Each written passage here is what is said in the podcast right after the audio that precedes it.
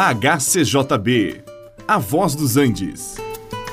Você vai ouvir agora Meditações com o Pastor Victor.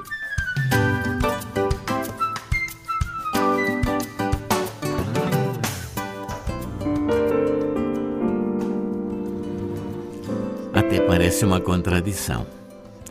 Na primeira carta de João, capítulo 1, verso 7, nós lemos que o sangue de Jesus nos limpa de todo pecado. E logo no verso 8 nós lemos: Se dissermos que não temos pecado nenhum, a nós mesmos nos enganamos e a verdade não está em nós.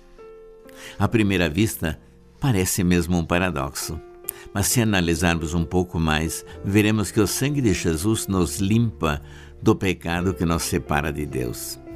A separação que havia foi removida Agora temos comunhão com Deus, mas mesmo tendo comunhão com Deus, ainda que sejamos reconciliados com Ele, nós ainda temos a possibilidade de cometer pecados, de fazer coisas erradas e de desobedecer à vontade de Deus.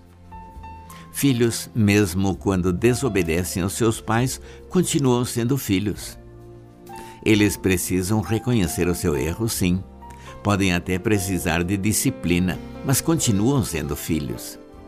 E depois que nós nos tornamos filhos de Deus pela graça, mediante a fé, nós ainda somos humanos, ainda vivemos num corpo mortal, ainda somos tentados por nossas próprias cobiças e também pelo mundo e pelo diabo.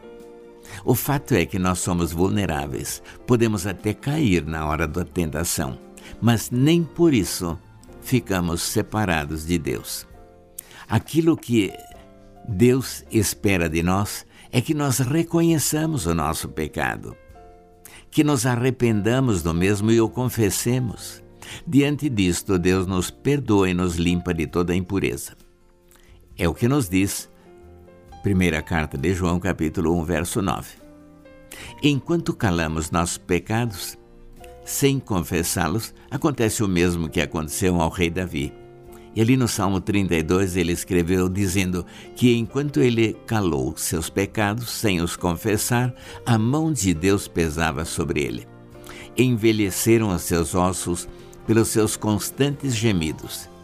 E continua dizendo: Confessei o meu pecado e a minha iniquidade não mais ocultei, e tu perdoaste a iniquidade do meu pecado. O arrependimento e a confissão de nossos pecados não deve ser superficial. Não é simplesmente dizer, Senhor, perdoa todos os meus pecados. Não, não é assim. Deve haver uma mudança de mente.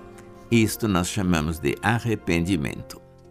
Depois de haver feito a confissão, concordando com Deus sobre os meus pecados, e se for necessário, fazer restituição se meus pecados prejudicaram outra pessoa, deve haver um acerto.